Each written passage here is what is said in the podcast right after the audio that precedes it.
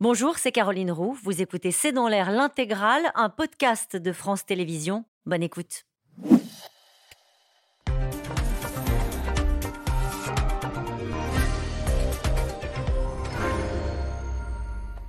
Bonsoir à toutes et à tous. C'est soudain l'horreur dans un décor de carte postale à côté du pont des Amours, dans un jardin d'enfants à Annecy. Un homme de 31 ans poignarde six personnes, dont quatre tout petits entre 22 mois et 3 ans, qui sont à l'heure où nous parlons encore entre la vie et la mort. L'auteur des faits a interpellé, euh, a dit au nom de Jésus au moment de l'attaque, ce Syrien avait obtenu l'asile en Suède et n'avait aucun antécédent judiciaire, aucun mobile terroriste apparent, a dit la procureure cet après-midi. Le président a évoqué euh, une attaque d'une lâcheté absolue et décrit une nation sous le choc. Dans la classe politique, au-delà de l'émotion, on sent bien que l'humeur n'est pas à la concorde et à l'unité, alors que déjà certains responsables euh, de la droite laissent parler leur colère, comme celle du patron des députés LR, Olivier Marlex, qui estimait ce matin que l'immigration massive tue. 9h45, l'impensable dans un jardin d'enfants. C'est le titre de cette émission. Avec nous pour en parler ce soir, Damien Delceni. Vous êtes rédacteur en chef adjoint en charge du service police-justice aux Parisiens aujourd'hui en France. Avec nous, Nathalie Saint-Cric. Vous êtes éditorialiste politique à France Télévisions. Soazic Kemener, vous êtes rédactrice en chef du service politique de Marianne. À la une du numéro qui sort d'ailleurs aujourd'hui, Immigration, grand tabou et gros tartuffe. Driss Aït Youssef, enfin, vous êtes docteur en droit public, spécialiste des questions de sécurité. Bonsoir à tous les quatre. Merci de participer à ce C'est dans l'air en direct. Que s'est-il passé, Damien Delceni, à 9h40 Alors en fait, ça démarre à 9h41 euh, précisément, puisque c'est l'heure du premier appel d'un témoin au numéro 17, au numéro de police secours, et qui signale qu'effectivement, il y a un homme qui est donc dans ce fameux, c'est une espèce d'aire de jeu en fait pour enfants, qui est sur les, bords du lac à Annecy, et qui signale qu'il y a un homme qui s'attaque au couteau à des enfants. Alors sur les vidéos qu'on a pu reconstituer au cours de la journée, on constate qu'effectivement, il arrive, il est en Bermuda, il a une espèce de foulard euh, sur la tête, des lunettes de soleil, et il court, alors il trottine, c'est-à-dire mm. un comportement assez étrange. effectivement, on le voit euh, avec un couteau dans la, dans la main droite, dont on voit la lame qui est quand même relativement longue. effectivement, il rentre sur une fameuse aire de jeu où il y a des toboggans et on le voit piquer en fait euh, des enfants, dont deux qui sont dans une, dans une poussette double.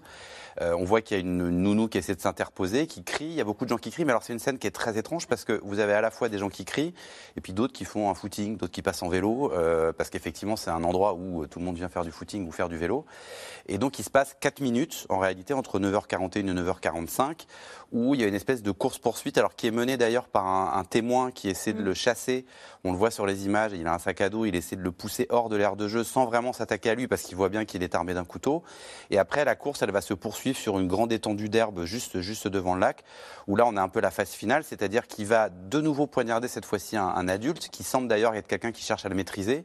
Et ensuite, on voit des policiers arriver, alors un mélange de police municipale, je crois, et de police nationale. Il y a, il y a un coup de feu qui part, d'ailleurs, qui va atteindre euh, une victime et pas l'auteur, parce que la situation, on le voit hein, sur les images, c'est extrêmement confus.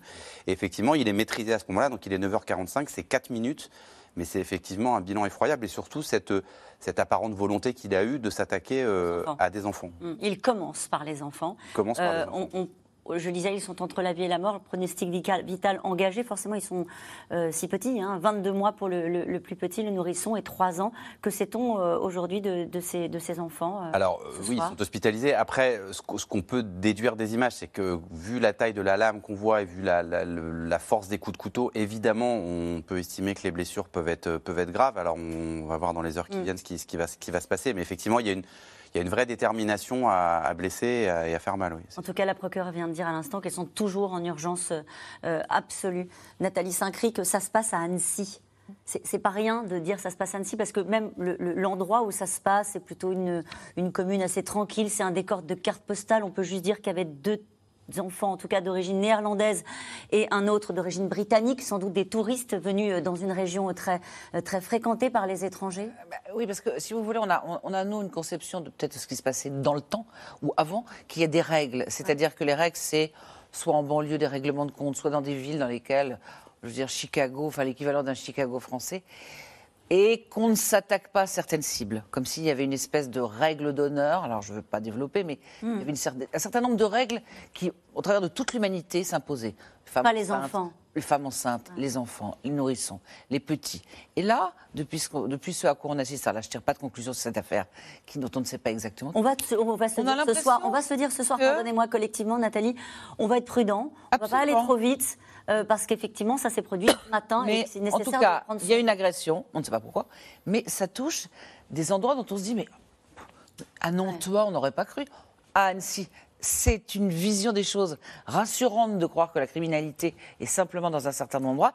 Et si j'ajoute par là, après ça, des comportements irrationnels, qui est quelque chose de très difficile à admettre, c'est-à-dire quelqu'un qui peut être psychiquement dérangé et qui n'a pas forcément un mobile ou une raison, On va en parler. on bien donne une espèce de, de sidération dans le pays et des gens qui disent c'est affreux, c'est affreux et qui ne comprennent pas, comme s'il fallait toujours comprendre qu'il y avait des causes, des manifestations, Ouais. des effets et une espèce de trend logique. Et nous entendrons tout à l'heure Laurent Wauquiez qui a utilisé cette phrase-là, donc le président de la région, hein, euh, Ronald Pauvergne, qui a dit c'est comme s'il n'y avait plus d'endroits protégés, faisant écho précisément Il n'y a pas de sanctuaire, il y a. Ouais. C'est pas forcément quelque chose d'étonnant, mais euh, on peut comprendre qu'on est tous étonnés que dans des petites villes, Ouais. en zone rurale, il se passe des choses. Mais si on regarde le passé, il y avait aussi des choses en zone Bien sûr, rurale. bien sûr. Faut pas idéaliser non plus. Swazik Kemener, d'ailleurs, le, le président a utilisé hein, dans les mots qu'il a choisis euh, cette idée-là hein, de, de sidération, de choc. Oui, bien sûr. La nation est sous le choc. Parce, parce qu'effectivement, euh, c'est pas c'est pas une ville qu'on regarde effectivement comme un endroit de forte criminalité. Euh, c'est une ville qui a longtemps été au centre droit, qui maintenant est dirigée par un écologiste. Euh, ça se passe très bien. On parle très rarement d'Annecy, sauf pour s'inquiéter de la hauteur du lac. Euh, vous l'avez dit, c'est une ville bucolique. C'est la, la porte d'entrée vers les stations de sport d'hiver.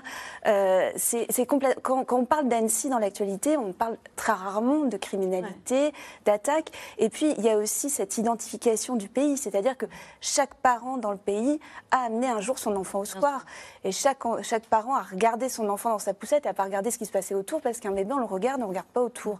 Et donc, effectivement, il y a une sidération parce que n'importe qui peut s'imaginer à la place euh, des, des- des parents euh, qui étaient ce matin dans le square ou alors si c'était des nounous.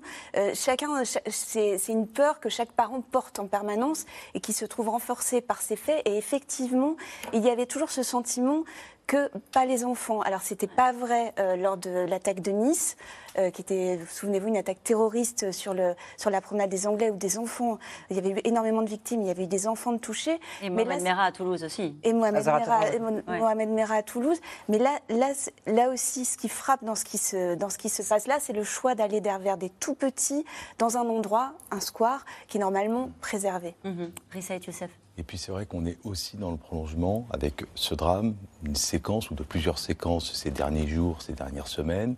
On sent qu'on a une classe politique qui est à fleur de peau, une population qui est à fleur de peau et qui en a ras-le-bol des violences. D'où euh, le Vous pensez à terme quoi en particulier ces dernières semaines le, le terme. On a vu euh, les policiers euh, dans le Nord, on a vu cette infirmière assassinée, on, on voit des, des actes de délinquance, on voit ce petit jeune frappé à à Ajaccio.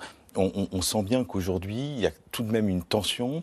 Et, là, et, et- et cette agression, euh, qui est le summum de, de la barbarie contre des, des enfants et aussi des adultes, c'est euh, à un moment donné un point qui, qui, qui- qui affecte particulièrement à la fois nous, nous tous comme la classe politique. Donc après, comment euh, on, on- arrive, l'enquête dira à la fois le mobile, le parcours, Ouais. est-ce qu'il y a eu des failles administratives, mais incontestablement, le fait que cet individu en plein débat sur l'immigration, ça va à un moment donné générer une certaine tension à la fois à l'Assemblée nationale et un peu partout. qui a déjà commencé cette fatigués. tension, on le verra plus tard de- au, au cours de l'émission. Euh, que sait-on, Damien Dalseni, euh, de l'auteur des faits? Il a 31 ans. Il a 31 ans, c'est quelqu'un qui est né en, en Syrie, qui se prétend, enfin qui, qui a dit qu'il était, qu'il était chrétien de Syrie, c'est ce qu'il a dit euh, aux policiers. D'ailleurs, il, est, euh, il porte une croix euh, autour du cou d'après ce que- d'après ce qu'on sait. Et il aurait dit au nom de Jésus. Voilà, c'est ce qu'il- une phrase qu'il aurait prononcée pendant le, enfin, au terme de l'agression. Après, ce qu'on sait, c'est qu'effectivement, il a vécu un certain temps, un certain nombre d'années en Suède, où il était, euh, il était réfugié, où il avait fait une demande d'asile. euh, il, y a, il y a une dizaine d'années, il y a dix ans, il a eu un enfant là-bas. Il était, il était marié, il a eu un enfant là-bas. Et d'après ce qu'on sait, il serait arrivé en France en fin d'année dernière, après avoir quitté de manière apparemment assez brutale la Suède. Euh, Alors, il était dans le cadre d'une séparation, mais enfin, sa femme qui a été euh, contactée aujourd'hui a l'air de dire qu'il a disparu quasiment du jour au lendemain et qu'effectivement, elle a eu des nouvelles de lui de manière un peu, euh, un peu euh, échelonnée, qu'elle savait qu'il était en France, mais que là, depuis quelques semaines, elle n'en avait plus du tout de nouvelles. Elle disait qu'il vivait dans une église. C'est ce qu'il lui a dit. Il lui a dit qu'il vivait dans une église. On a l'impression, alors autour, autour du lac d'Annecy, certaines personnes disent que depuis quelques semaines, il l'avait remarqué un peu comme un SDF qui traînait au bord du lac, qui allait même se laver dans le lac le matin. Donc voilà, tout ça c'est à préciser. Euh, euh, voilà, il faut faire le tour maintenant des foyers d'hébergement d'Annecy ou des églises pour voir si effectivement Ouais. euh, il a été repéré à ces, à ces endroits-là. Parce qu'on, comme quelqu'un qui est marginal, euh, qui est né dans un pays étranger, qui a vécu dans un autre pays pendant longtemps, on n'a pas beaucoup de choses sur lui. Quoi. Mm. En tout cas, on sait que, selon les, les mots de, de la procureure qui, qui s'exprimait cet après-midi, qu'il n'est pas sous l'emprise d'alcool ni de stupéfiants. Euh, c'est effectivement la première question qu'on peut se poser quand euh, euh, on évoque la, barbarie de cette scène-là, pour se dire ça n'est pas possible, donc il faut trouver des explications. Mais visiblement, il n'était, euh, il n'était pas drogué, quoi. Non, alors après, maintenant, il y a quand même euh, une expertise de psy qui va, qui va Ouais. intervenir et qui nous en dira peut-être un peu plus. En tout cas, le pays euh, est comme sonné depuis euh, ce matin à 9h41 précisément, comme vous nous le disiez tout à l'heure, Damien Delceni, lorsqu'un homme de 31 ans a attaqué au couteau des enfants de 22 mois à 3 ans, quatre enfants ainsi que deux adultes. Les petits sont encore en urgence absolue. Retour sur les faits et les premiers témoignages avec Juliette Vallon, Anne Maquignon et David Lemarchand. Le jardin de l'Europe, en bordure du lac d'Annecy, toujours bouclé par les forces de l'ordre. 9h45 ce matin, un homme attaque au couteau dans une aire de jeu, principalement des enfants, tous âgés de moins de 3 ans. Six personnes sont blessées, deux adultes et quatre mineurs. Les quatre mineurs sont tous les quatre en état d'urgence absolue. Ils ont été transférés dans divers, établissements euh, hospitaliers du ressort et en Suisse. Ils ont tous été victimes de, blessures à l'arme blanche. Euh, un des adultes a été également victime euh, d'armes blanches plus légèrement. Rapidement, militaires, secours et policiers arrivent sur les lieux. L'homme, foulard bleu noué sur la tête, est interpellé, mais certains pointent du doigt la trop lente réaction des forces de l'ordre. Et je vois le, mec effectivement qui arrive, qui arrive en face de moi. Il est sur l'herbe et je vois des, euh, flics qui sont à 5-10 mètres derrière lui, qui n'arrivent pas à la- à l'attraper. Il arrive vers moi, donc je m'écarte un peu. Et euh, je m'écarte et je vois qu'il fonce tout droit sur des papis et mamies. Et, euh, là, et là, il attaque. Il attaque le papy. J'ai redit aux flics, mais tirez-les dessus, tuez-le. En train de poignarder tout le monde. Donc il attaque une fois, deux fois, et là il commence à tirer. Donc il tire devant moi, sur la personne. Donc euh, il tombe à terre et mais bon, le papy était, était déjà touché. L'agresseur de 31 ans est de nationalité syrienne. Il avait obtenu le statut de réfugié en Suède et se trouvait donc au regard du droit de l'Union européenne en situation régulière sur le sol français. Il était inconnu des services de police. Le mis en cause est actuellement en garde à vue dans les locaux du commissariat de police d'Annecy. Le mobile reste à déterminer. Des premiers éléments de l'enquête, et je vous dis vraiment sous toute réserve, puisqu'on est sur euh, des faits qui se sont commis il y a à peine 4 heures, il n'y a aucun mobile terroriste apparent. Euh, il y a une évaluation qui est en cours, euh, comme c'est l'usage en ce type de procédure par le parquet national antiterroriste. Mais en l'état, on n'a pas d'éléments qui nous pourraient nous laisser entendre qu'il y ait une motivation terroriste. Rapidement, la classe politique s'indigne. En tête, Emmanuel Macron dénonce une violente agression. Attaque d'une lâcheté absolue ce matin dans un parc à Annecy. Des enfants et un adulte sont entre la vie et la mort. La nation est sous le choc. Nos pensées les accompagnent ainsi que leurs familles et les secours mobilisés. Elisabeth Borne et Gérald Darmanin se sont donc rendus sur place dans l'après-midi pour apporter à leur tour leur soutien aux victimes.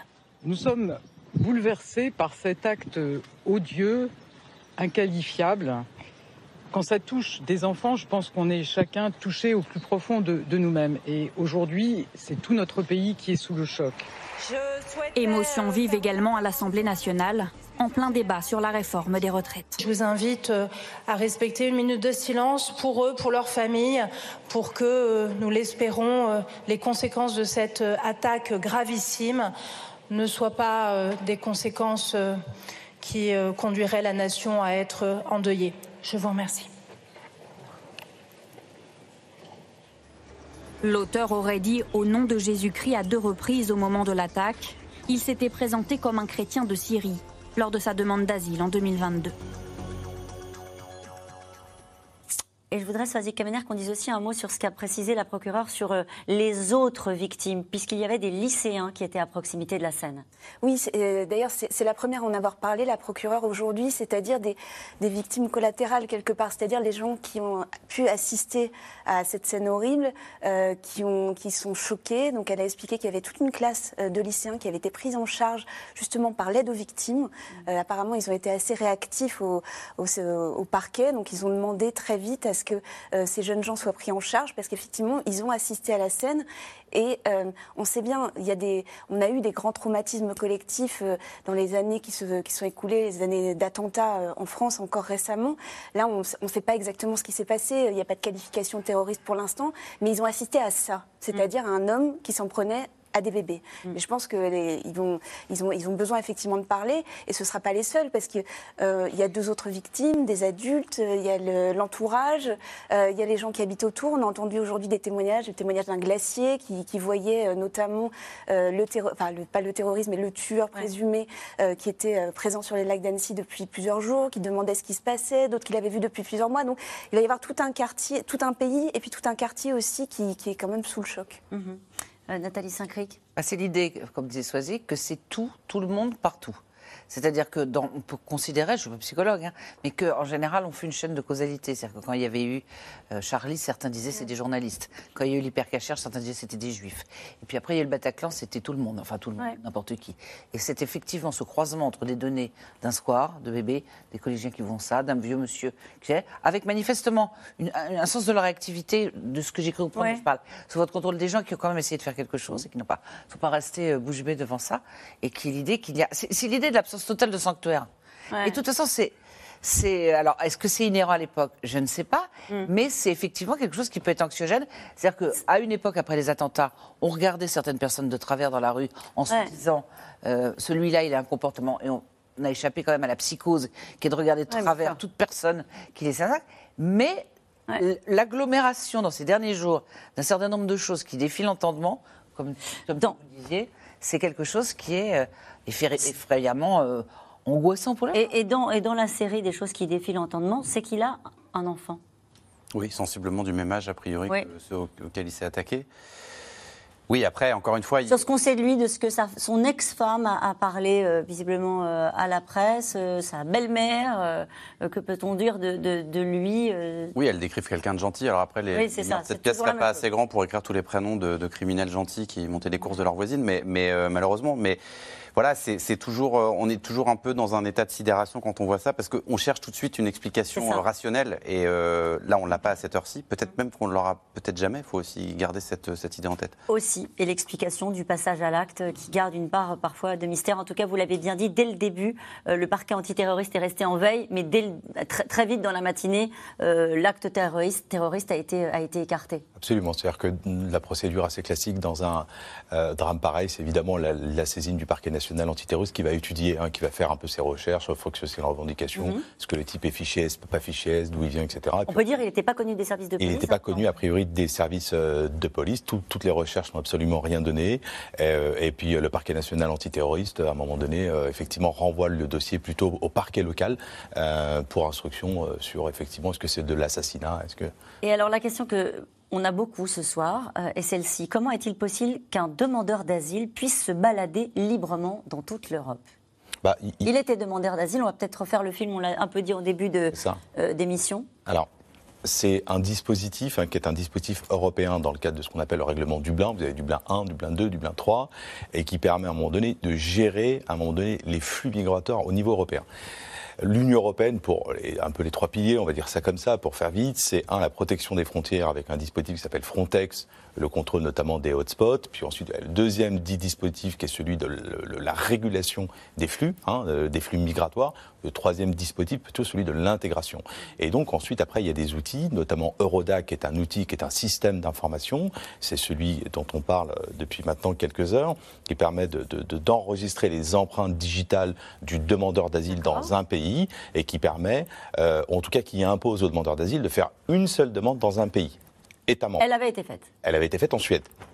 Donc normalement, donc euh, il, il aurait dû rester en Suède. Donc, il est en France, il n'avait pas eu d'autorisation parce que son autorisation, il l'a reçue. Euh, Pardon, vous allez un peu vite, 23. pardonnez-moi. Il est en France, il a le droit de circuler. Il, est, Ouais, bien il sûr. peut circuler dans l'espace Schengen. C'est la, la, c'est la convention, c'est la convention qui fait ça. Donc il est censé attendre et il ne peut pas déposer une autre demande d'asile dans un autre pays État membre. C'est le pays dans lequel il a déposé sa première demande qui doit instruire et aller jusqu'au bout de la démarche. Il y a tout un misfit entre les pays européens qui parle de la, ce qu'on appelle la prescription. Bon. À un moment donné, vous faites une demande, au bout d'un certain temps, la demande elle s'éteint si vous n'avez pas de, de- Il a fait une demande en France. donc, il a fait une demande en France qui été refusée parce qu'il a fait sa demande en Suède. Donc, et, et puis, bah, euh, ensuite. Hmm. On- on- je- Pardonnez-moi, on est assez précis sur ce sujet-là parce que ça va alimenter le débat politique. On va en parler dans un instant. Ça a déjà commencé. Donc, pour bien faire l'itinéraire euh, de, de ce qui a, qui a pu être celui euh, de, de l'assaillant, euh, est-ce que tout à l'heure on entendait le, le commissaire européen Thierry Breton dire la Suède avait ouvert les vannes à l'immigration, euh, le, le rappelant effectivement après la crise syrienne. Oui, voilà, il arrive euh, en 2013, hein, selon les informations qu'on a aujourd'hui. Et donc, il a vécu presque dix ans euh, en Suède, où effectivement, il s'est marié avec, avec Une Suédoise.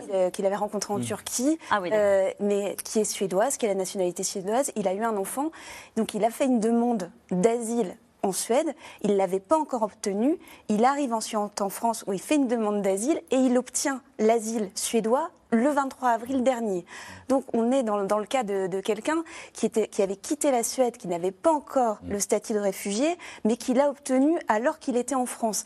Et toute la difficulté, effectivement, c'est l'harmonisation euh, des demandes d'asile. D'ailleurs, les, les États membres sont en train de travailler sur ce sujet. Aujourd'hui même. Aujourd'hui même, euh, Gérald Darmanin était à une réunion au Luxembourg qu'il a quitté pour aller à Annecy.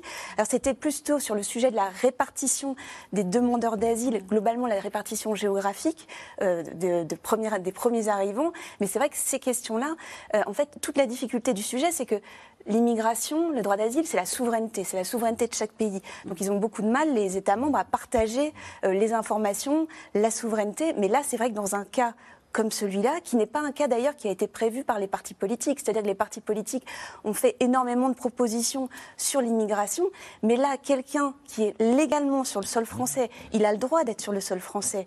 Euh, il y a- c'est pas- on ne parle pas là d'OQTF, d'obligation de quitter le territoire, pas du tout. On ne parle pas de quelqu'un qui a commis euh, des faits euh, qui, qui ont été portés, signalés à la, ju- à la justice, à la, enfin à la police, à la justice. euh, Il n'a pas été condamné. Rien, son casier est vierge. Donc c'est quelqu'un qui n'entre. Il a un statut de réfugié aux yeux de la loi européenne. Voilà. Accordé parce qu'il a fui un pays en guerre. Et donc, il passe, euh, il passe totalement à travers des- les mailles du filet, non seulement existant, mais du filet qu'envisagent de mettre en place les partis politiques, même dans leurs propositions les plus dures. Damien Delceni, après tout ce qui vient d'être dit, il a quand même été identifié très rapidement. Euh, du coup, il est euh, en France, il est SDF. Euh, dire, il y a quelque chose qui, a fon- qui fonctionne dans la façon dont les choses s'organisent au niveau européen.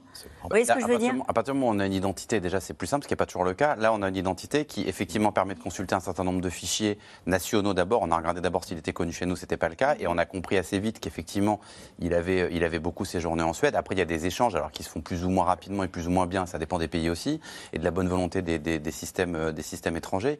Mais effectivement, ce qui est, ce qui est très perturbant dans cette, dans cette affaire, c'est que on n'est pas en face euh, de ce qu'on a appelé longtemps des migrants, c'est-à-dire des gens qui arrivent, qui sont sans papier, dont on ne sait pas trop d'où ils viennent, où est-ce qu'ils veulent aller. Là, on est sur quelqu'un qui d'abord est arrivé il y a très longtemps en Europe, qui a, qui a posé une demande euh, légitime ou pas, ça c'était à la Suède d'en décider, qui a construit une famille euh, dans un, dans un pays et qui brutalement semble avoir euh, euh, changé de vie, être venu en France. On ne sait d'ailleurs pas trop pourquoi il vient en France, pourquoi il est atterri ici pour l'instant, on n'en sait rien du tout. Donc tout ça est très perturbant parce qu'effectivement c'est difficile de dire d'un côté euh, bah, tout ce qu'il fait est à peu près normal sur le, en, en termes de, de respect de la loi et en même Ouais. temps de s'apercevoir qu'on peut naviguer entre la ça. Suède, la France, qu'effectivement personne ne suit vraiment euh, le trajet de, de ces personnes-là, qu'on peut être régularisé à un endroit et puis faire quand même une demande. Alors il, il a le droit de faire ça. la demande puisqu'il l'a fait en France simplement. peut pas en vérifiant le fichier, on lui a dit ah bah non monsieur non. vous l'avez déjà demandé. Mais en alors pourquoi fait-il la demande? Possible. D'abord, pourquoi il n'est avait-il- pas forcément informé qu'il n'a pas le droit de Non, le faire. ça j'entends bien, euh, mais, euh, qu'est-ce qu'il ne peut pas faire sans le statut de réfugié obtenu, euh, délivré travailler. par la France? Qu'est-ce qu'il ne peut pas faire? Il peut pas travailler. Il par peut pas travailler. Mais Ouais, il y a- d'accord. il y a tout, pour pour ça que je ne suis pas tout à fait d'accord avec Thierry Breton, parce qu'il y a quand même un, un système, j'ai peut-être oublié de le mentionner tout, tout à l'heure, mais c'est le système de la solidarité entre les pays européens. C'est-à-dire qu'il y a, y a- quand vous avez l'Ocean Viking qui arrive ou quand vous avez un flux migratoire vers l'Italie, il y a quand même une répartition en fonction aussi des possibilités des, des États membres d'accueillir ces flux migratoires, surtout des pays, par exemple, comme la Syrie, l'Irak, où là, par exemple, en France, on a 100 000 Ukrainiens qui sont venus depuis le début du conflit. Donc c'est ce système de répartition qui est en cause, avec un sujet qui va être un sujet, à mon sens, explosif pour la majorité, c'est celui de besoin de main-d'œuvre pour un certain nombre Alors de ça, on pays, va en parler. On va en parler. Pardonnez-moi, Drissa Youssef, il y a cette question, on l'a beaucoup ce soir sur la libre circulation. Il n'y a rien de choquant? Non, mais c'est le principe. L'espace Schengen, c'est la libre circulation. Et dans ce qui est négocié au niveau européen, Oui. en ce moment même, l'idée c'est quoi? C'est de mieux organiser la. C'est pas très beau comme formule, mais le partage de la charge Oui. euh, entre les différents pays européens, les pays du Sud, et puis des pays qui disent tout simplement débrouillez-vous, comme euh, notamment la Hongrie. c'est mieux réguler, mieux organiser, ou en tout cas essayer de résorber autant que faire se peut les failles effectivement de ce système à la fois de répartition et de ce droit d'asile. Parce que effectivement, quand vous faites une demande, par exemple dans un pays, vous avez le système de la prescription, et puis on voudrait que ce soit le pays qui s'en occupe, et puis on voudrait que si par exemple il est refusé en Suède et qu'il est refusé en France, il faudrait que la Suède le récupère.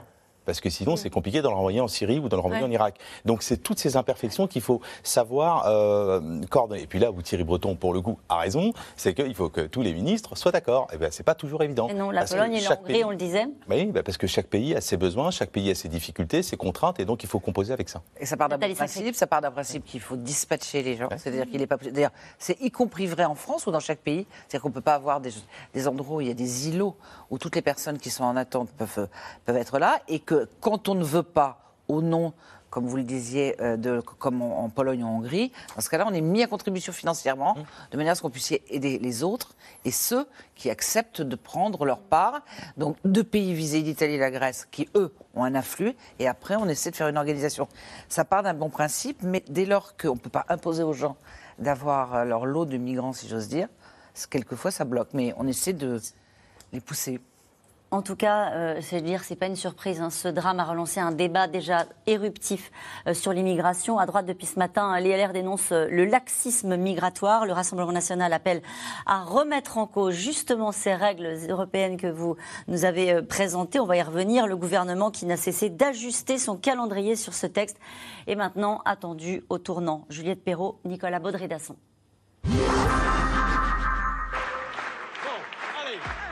Il aime se savoir entouré et sait choisir son moment pour s'exprimer. Dans une interview au journal L'Express cette semaine, l'ancien Premier ministre Édouard Philippe dénonce une immigration du fait accompli et préconise même de revenir sur l'accord conclu entre la France et l'Algérie. Aucun ressortissant d'un autre État ne bénéficie de tels avantages. Il est temps de remettre en cause l'accord de 1968 avec l'Algérie. Une sortie qui crispe la majorité sur un dossier qui s'annonce déjà bien compliqué. À peine la page de la réforme des retraites tournée, bis repetita pour le gouvernement. En toile de fond, la même question comment faire passer le texte sans majorité à l'Assemblée? La première ministre a fait ses comptes. Rien n'est encore fait, reconnaissait-elle en avril dernier? Aujourd'hui, il n'existe pas de majorité pour voter un tel texte, comme j'ai pu le vérifier hier en m'entretenant avec les responsables des Républicains. Car l'allié de circonstances compte bien peser. Avec une ligne claire, reprendre le contrôle et durcir les règles au-delà de ce que souhaite la majorité. Ce qu'il faut, c'est changer de cadre. Il faut une révolution euh, en matière de politique migratoire. Il faut des quotas. Il faut plus aucun droit pour les clandestins. Plus aucun. Chiche, travaillons ensemble, répond par voie de presse interposée Gérald Darmanin. Mais dans les faits, tout cela paraît bien compliqué. La droite accuse la majorité d'être trop conciliante. La majorité accuse la droite d'aller trop loin, notamment en voulant inscrire dans la Constitution la possibilité de déroger aux traités et aux droits européens. Madame la Première ministre, ma question est simple. Quand allez-vous ouvrir les yeux sur le drame qui se joue sous vos yeux et vous emparer sérieusement de ce sujet? Nous avons évidemment beaucoup euh, de convergences. Il y a aussi des différences, monsieur le sénateur, et notamment des, divergences de principe, sur lesquelles sans doute il faut que nous débattions. Vous proposez, pour certaines dispositions, de sortir de la Convention de Genève de 1951, de sortir des traités de l'Union européenne, de sortir du Conseil de l'Europe, de sortir de la CEDH. Des propositions LR, décidément bien à droite, ironise le Rassemblement national. C'est-à-dire qu'ils peuvent prendre leur carte au Rassemblement national. hein. Euh, franchement, euh, copier-coller presque pas mal, euh, un peu low cost et probablement avec la sincérité en moins et juridiquement moins bon. À gauche, le sujet semble beaucoup plus difficile à aborder. Hier, la socialiste Carole Delga essaie de défendre les bénéfices de l'immigration, mais se prend les pieds dans le tapis. C'est qui les personnalités préférées des Français? C'est Kylian Mbappé, c'est Yannick Noah. ce sont des c'est Français. Omar Ce sont des Français. Attention, il y a une différence. Pardon? Ce sont des Français. Oui, non, non, mais tout à fait, mais, ils- mais ils sont euh, vraiment euh, originaires euh, d'autres pays. Euh, ce sont euh, les Ah non, fruits de l'immigration. Mbappé, il est né en France. Ses adversaires de la NUPES s'engouffrent dans la brèche. Carole Delga affiche ses préjugés sur la nationalité de Français d'après leur couleur de peau. Consternante contamination par les clichés de l'extrême droite. Naufrage est le mot. Comment parler de ce sujet sensible sans risquer d'être en décalage complet avec une partie de l'électorat populaire? François Ruffin de la France Insoumise joue les équilibristes. Vous pensez qu'il y a trop d'immigration, qu'il faut la réguler, qu'il faut durcir? D'abord, il faut penser à mieux accueillir les gens qui sont, qui sont sur notre territoire. À chaque fois que je vous pose une question, vous pouvez vous répondre à côté. Est-ce qu'il y a trop d'immigrés? Est-ce qu'il faut, qu'il faut mieux réguler les flux? Je vais vous répondre. Moi, je ne suis pas euh, sans frontières. Je suis partisan qu'on puisse euh, euh, choisir, qu'on puisse décider ensemble de euh, qu'est-ce qu'on fait sur le terrain de l'immigration. Mais pour moi, la priorité aujourd'hui, elle est celle du mieux accueillir. Un débat décidément bien complexe. Et au milieu de tout cela, le gouvernement qui a décidé une fois de plus de jouer la carte d'un calendrier resserré. Elisabeth Borne souhaiterait présenter le projet de loi avant les congés d'été. Et nous allons revenir sur, euh, sur ce projet de loi immigration avec cette question d'Alix dans le Rhône. Le projet de loi comporte-t-il des dispositions qui pourraient permettre d'éviter un tel drame?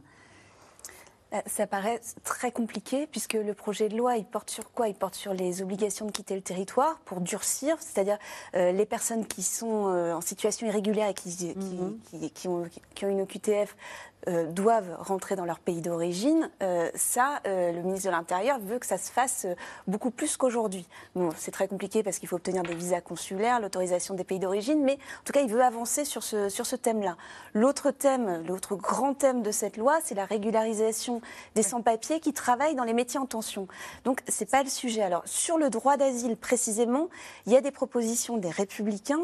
L'idée, c'est que les demandeurs d'asile demandent l'asile à l'extérieur euh, des frontières françaises. C'est-à-dire, Oui, parce qu'ils se disent qu'il y a le problème des, des, euh, des droits d'asile qui ne sont pas accordés et au fond, les gens euh, des sont, dans la nature. et des personnes qui restent ensuite Voilà. sur le territoire français.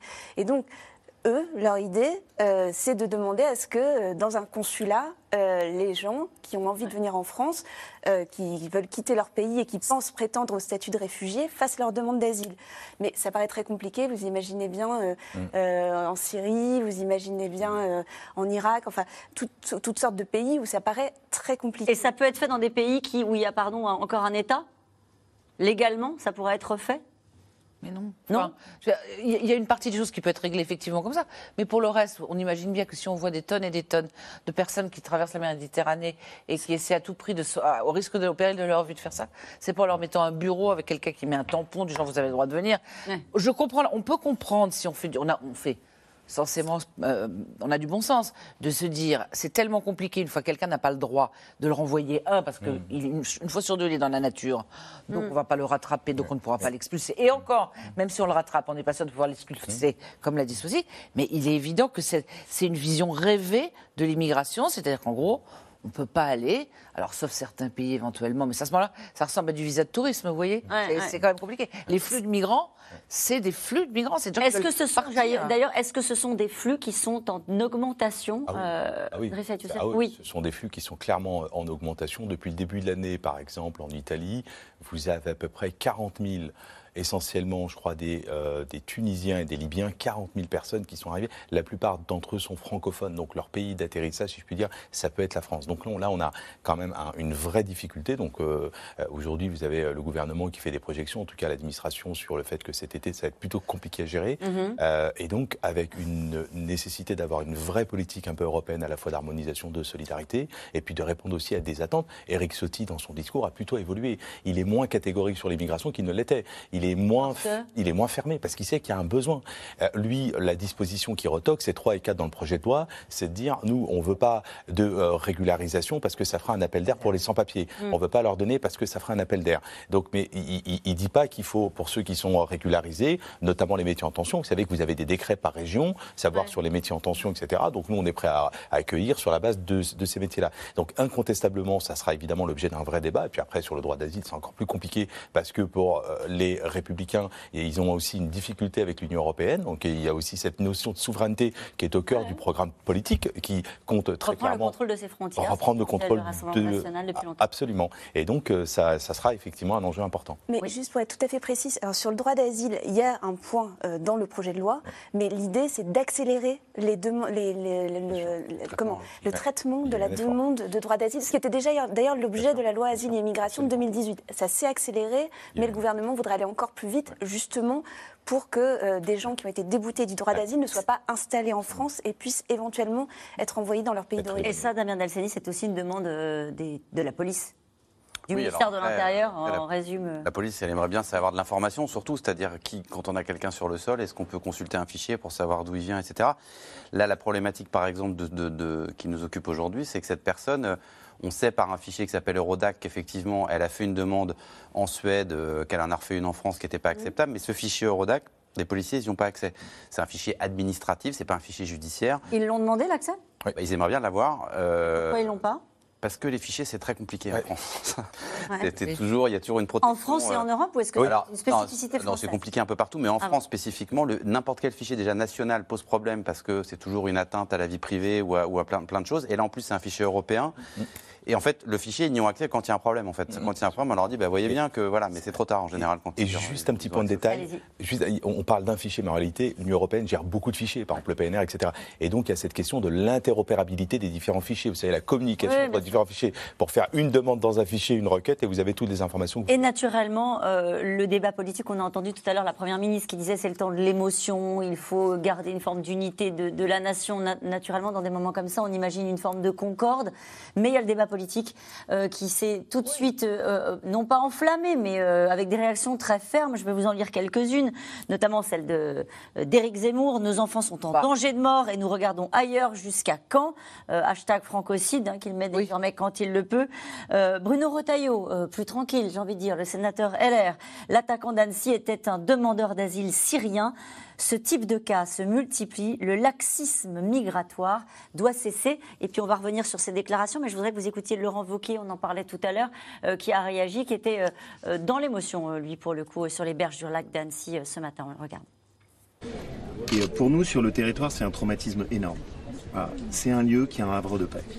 Et que ça se passe ici, c'est d'une violence inouïe. Dans un jardin d'enfants, on se dit, il n'y a plus d'endroit protégé. Voilà. Voilà, Laurent Wauquiez qui n'était pas du tout pour le coup dans le débat sur l'immigration, qui a laissé euh, le, le- le temps du... Et qui a plutôt un raisonnement qui est politiquement, alors on va pas faire que de la politique politicienne, mais qui est politiquement euh, plus malin. Parce que si on écoute ce qui a été dit, alors, il y a eu des évolutions. Marine Le Pen a été relativement euh, calme, si je dirais. Jordan Bardella un petit peu plus fort. C'est normal, c'est le parti, c'est le président du parti et elle, elle veut avoir sa stature. Mais on ne peut pas faire une espèce de bouillie sur tous les cas, c'est-à-dire qu'au début, les gens ont cru que c'était un attentat islamiste, en clair. Tout le monde s'est dit ça rentre exactement. Oui, dans tout ce qu'on connaît. ouais. Voilà, tout ce qu'on connaît. Après, quand on a entendu que c'était qu'il avait parlé de Jésus-Christ, on s'est dit que c'était un peu plus compliqué. Après, qu'il n'avait rien contre lui, on peut pas dire euh, il était fiché S, on ne l'a pas surveillé, on ne l'a pas expulsé. Et honnêtement, quand on parle avec ces hommes politiques, qu'ils soient de droite ou de gauche, ils savent pertinemment que s'il y avait une solution simple pour expulser les gens qui sont dangereux, pour anticiper, parce qu'il y a quand même du droit. Alors, quelquefois, le droit va peut-être un peu loin, au sens où les fichiers, on protège tellement parfois les libertés. Il y a une époque où, on, sur les pédophiles, les, gens qui embauchaient des, des, des- des- des surveillants dans l'école quand ils étaient CDD ne pouvaient pas savoir si la personne n'avait pas déjà été condamnée. Alors, il y a cette protection des libertés, mais jusqu'à ce que quelqu'un fasse quelque chose, il est réputé ne pas l'avoir fait. C'est extrême. On ne peut pas emprisonner les gens, on ne peut pas les surveiller sous prétexte qu'ils pourraient, parce que c'est à ce moment-là, ça devient n'importe quoi. Euh, donc effectivement, c'est- un problème. Mais je reviens à ce que je voulais dire initialement. Les hommes politiques ont un discours public, qui est un discours enfin, électoraliste, qui est de dire il n'y a qu'à les expulser, il n'y a qu'à pas, voilà, il y a Mm. qu'à les mettre. Ils savent tous que ce soit droite comme gauche, que ça n'a pas été fait, ça a été tenté, même si on peut se dire quand même que le problème, on l'a laissé dormir tranquillement jusqu'à ce que ça nous expose à la figure Euh, et que ça risque de déboucher Nathalie sur des politiques peut-être que les politiques qui parlent comme ça regardent aussi ce que disent les Français dans les sondages. Mais bien sûr, en général, ils vont pas. ils- Non, mais que- tout ça pour dire que, euh, pour le coup, l'opinion sur ces sujets-là, euh, je parle sous votre contrôle, euh, et dans les dernières enquêtes qui ont été commen- com- commentées, commanditées, enfin commandées, on va le faire plus simplement, euh, les Français sont sur une ligne dure. Oui, et même les gens de la France insoumise qui votent Mélenchon et même la gauche. Ça a progressé, c'est que C'est pas. On n'a pas une typologie qui est euh, les gens de droite qui sont euh, contre l'immigration et les gens de gauche qui sont pour l'accueil. On a globalement l'idée que y a- c'est mal fait, que c'est mal géré, et à force, je pense, d'avoir traîné, c'est-à-dire y compris ce qu'on a vu dans le gouvernement où on dit on va faire une loi immigration, on va plus la faire, on va la couper en deux, on va revenir. Il y a un risque que l'exaspération des gens soit totale et qu'au lieu de prendre des décisions malines, enfin malines, opérationnelles, qui puissent se faire, on fasse n'importe quoi et que les gens, une fois de plus, soient déçus et aller le choix des extrêmes. Et puis en plus, enfin, je trouve qu'il y a quand même un biais, parce que quand vous prenez les statistiques, par exemple, vous prenez euh, les rapports INSEE sur, par exemple, la représentation de, de la part de la population française, en tout cas des étrangers, c'est 10,3, euh, alors que c'était 6,3 en 1968. Quand vous regardez, parce qu'on dit souvent, oui, mais euh, les étrangers profitent des prestations sociales à outrance.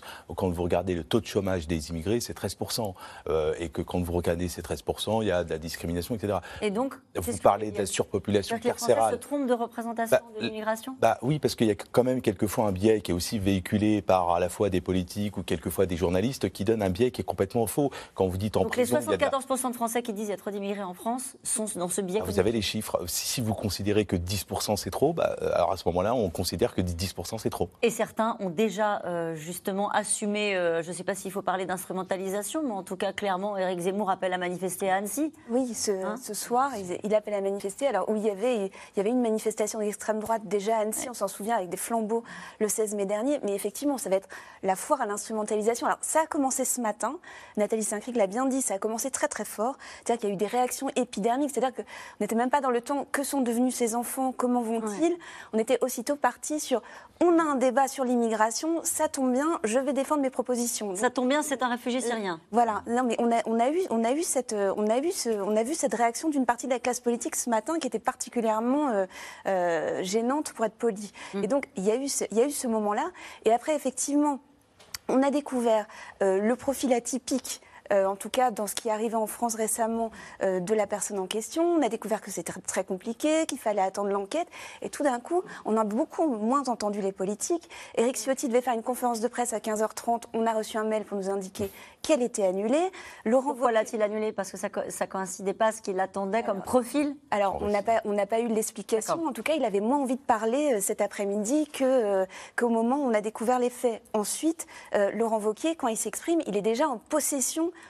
d'une partie des faits. Donc, c'est ce qui c'est ce qui l'aide aussi à être très prudent. Mais effectivement, ça arrive, ça arrive à un moment où ce débat sur l'immigration, qui est instrumentalisé de toutes parts, euh, couvre depuis le mois de, le mois de, de- depuis l'été dernier. Il y a eu plusieurs, euh, plusieurs allers-retours sur le projet de loi. Et effectivement, on voit bien qu'il n'y a pas moyen de dessiner un consensus. On est dans l'instrumentalisation politique tout de suite. Euh, Damien Delceni, qu'est-ce que les enquêteurs vont essayer de savoir euh, Y a-t-il encore des choses à découvrir forcément de, euh, de, Ah bah, bien sûr, oui. Alors, bah, d'abord, de son parcours Qu'est-ce qu'il est utile de savoir ensuite? Bah, D'abord, ils vont l'interroger. Alors, est-ce qu'il va répondre ou pas? Qu'est-ce qu'il va répondre? Est-ce qu'il va être délirant ou pas sur le pourquoi du, du comment? C'est-à-dire pourquoi il a fait ça et s'il a des raisons particulières de l'avoir fait. Évidemment, son parcours est récent, c'est-à-dire dans les heures et les jours qui ont suivi et les semaines et les mois ensuite pour savoir un petit peu d'où il vient, pourquoi il était à Annecy, etc. Moi, j'ai pas les réponses en, Mhm, en ce moment. Et La effectivement, après, préméditation aussi? Peu- Possiblement, il a quand même un couteau. Alors, le couteau, ça se trouve facilement, je ne sais pas quel couteau c'est, mais enfin bon, voilà, il y a quand même une idée que quand il saisit de ce couteau ce matin, c'est c'est probablement pour, pour commettre ces actes-là. Et il y a évidemment, à mon sens, une dimension psychiatrique et psychologique qui est majeure, parce que euh, s'il n'avait pas été euh, un réfugié syrien, on serait sur ce même plateau ce soir en train de parler des fous qui sont en liberté en France euh, s'il avait été français, parce que il- cette problématique-là, elle est quand même, elle est quand même centrale. Après, moi, je- j'en sais rien. Il va voir. un Elle est centrale, vous avez vue, raison, euh, on a l'occasion de le faire ce soir grâce à vous. Euh, elle est centrale et il y a une, euh, une problématique nouvelle vis-à-vis de, de ça Euh, Quoi, le, manque d'accès à des soins psychiatriques euh, alors, il y y a- il y a une problématique franco-française d'accès euh, très limité aux soins psychiatriques et effectivement de, de personnes qui sont euh, soit pas soignés, soit mal soignés, soit qui sortent du système psychiatrique et qui donc ne se soignent plus. Et puis après, si on veut juste raccorder euh, la problématique migratoire à tout ça, euh, les, les personnes qui viennent sur notre sol, qui viennent de pays en guerre, qui ont vécu des choses possiblement, manifestement très traumatisantes, on n'est pas capable de les suivre non plus, puisque là, en l'occurrence, c'est une personne qui a sans doute pas accès euh, à des structures psychiatriques s'il si, a un problème, puisqu'il est dans une situation de marginalité en France. Donc tout ça, tout ça se mélange un peu euh, dans, dans- dans cette affaire. Mais euh, je suis com- complètement d'accord. Aujourd'hui, vous avez dans nos prisons, vous avez une quantité quand même importante de détenus qui n'ont rien à faire en prison. Leur place est dans, une, dans un établissement psychiatrique. Sauf que le problème, c'est qu'une place, un lit dans un établissement psychiatrique, ça coûte beaucoup plus cher qu'une place de euh, prison. Et donc ça, c'est une- On n'en a pas assez des places de prison. euh, on n'en a déjà pas assez, mais il y a beaucoup de détenus qui n'ont rien à faire en prison, qui sont normalement, euh, qu'on doit mettre dans des établissements psychiatriques. Puis après, là, vous allez avoir une enquête d'ordre judiciaire, vous pouvez aussi avoir une enquête administrative. Parce que, bon, euh, quoi est-ce qu'il a fait sa demande, euh, refusée, quand est-ce qu'elle a été refusée, est-ce que ça a été notifié, est-ce que, etc. Donc vous pouvez avoir deux types d'enquêtes parallèles. Juste une précision sur l'instrumentalisation dont parlait Swazik tout à l'heure. Certes, il y a une instrumentalisation, mais il faudrait faire attention à ne pas simplement dénoncer l'instrumentalisation, mais pas penser au problème. Quand Lionel Jospin disait c'est un sentiment d'insécurité, ce n'est pas un problème d'insécurité, on a vu ce que ça a donné. Donc certes, il y a l'instrumentalisation, mais on ne peut pas nier, y compris en regardant les sondages d'opinion qui ne sont pas l'alpha et l'oméga, mais ce qui est intéressant, c'est la progression. C'est-à-dire que c'est comme une balance, même si elle est fausse, quand vous grossissez, elle est toujours aussi fausse, mais vous vous en rendez compte. C'est-à-dire qu'il y a une, effectivement une montée très nette, notamment chez les gens de gauche, de cette espèce d'impression qu'il y a beaucoup de choses, qu'il y a beaucoup de, de personnes qui sont à l'origine de faits de délinquance et que on a, c'est toujours cette, cette idée qu'on a intérêt à traiter les choses plutôt que de les dénoncer comme étant une instru- instrumentalisation, une Bon, on va dire les choses. C'est vrai.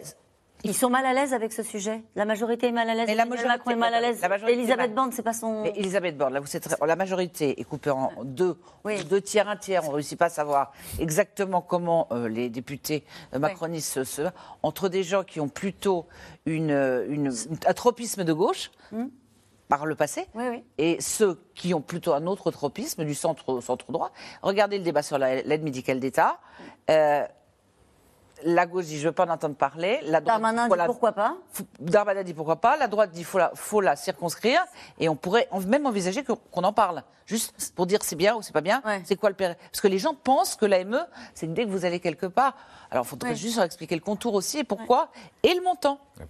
Et on l'a fait dans des émissions précédentes qui sont à retrouver en replay euh, c'est- sur C'est dans l'air et ça vaut le coup effectivement de regarder. euh, 0,1%. euh, voilà, le reportage Budget de la sécurité sociale. euh, on va pas se faire Faut mettre fantasme, Voilà, ça on que fait pas de PMA avec la. Je, je voudrais, puisqu'on a parlé, on a parlé, on a commencé cette émission avec euh, la brutalité, avec euh, cette violence dont on se disait tout à l'heure qu'il n'y a plus de sanctuaire, il n'y a plus d'endroit où on serait protégé.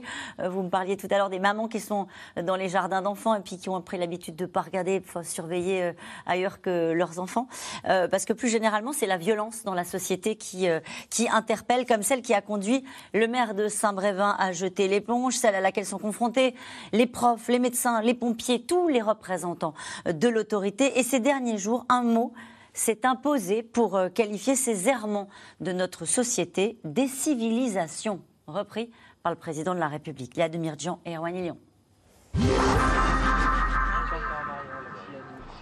Emmanuel Macron philosophe. En Conseil des ministres fin mai, le président parle de la violence, il analyse, disserte, cogite et prononce un mot. Il faut être intraitable sur le fond. Aucune violence n'est légitime, qu'elle soit verbale ou contre les personnes. Il faut travailler en profondeur pour contrer ce processus de décivilisation. Décivilisation. Le chef de l'État fait référence à des drames survenus ces dernières semaines et qui ont fait la une de l'actualité. Une infirmière tuée à l'hôpital de Reims, trois policiers fauchés par un conducteur alcoolisé et drogué à Roubaix, ou encore l'incendie de la maison du maire de Saint-Brévin. Décivilisation, le mot est introuvable dans le dictionnaire alors que désigne ce terme? L'inventeur s'appelle Norbert Elias, un sociologue allemand. Cet intellectuel du XXe siècle s'intéresse à l'évolution des mœurs dans les sociétés occidentales. En ce moment, nous sommes en partie préoccupés par le problème des irruptions de violence. Et nous pensons que tout cela est terrible. Que nous vivons dans l'une des périodes les plus violentes qui ait jamais existé. Mais ce n'est pas le cas. Pour lui, il y a d'un côté un processus de civilisation, la courtoisie, la politesse, le refoulement de la violence, de l'autre un processus de rupture et de relâchement, la décivilisation. Décivilisation, le terme est réemployé des années plus tard par l'essayiste d'extrême droite Renaud Camus. En 2011, chez Fayard, il publie un ouvrage du même nom. Deux traits dominants de la décivilisation, l'infantilisme et l'irresponsabilité. La décivilisation pourrait être justement définie comme une crise de la parole. Les phrases n'engagent plus et ceux qui les ont proférées sont même très étonnés, souvent, qu'on ait pu les prendre au sérieux. Théoricien du grand remplacement, condamné pour provocation à la haine, Renaud Camus considère que l'école, la famille, toutes les institutions sont en crise. La décivilisation, preuve selon lui du déclin de la société. Alors quand le président parle de décivilisation, la droite et l'extrême droite jubilent.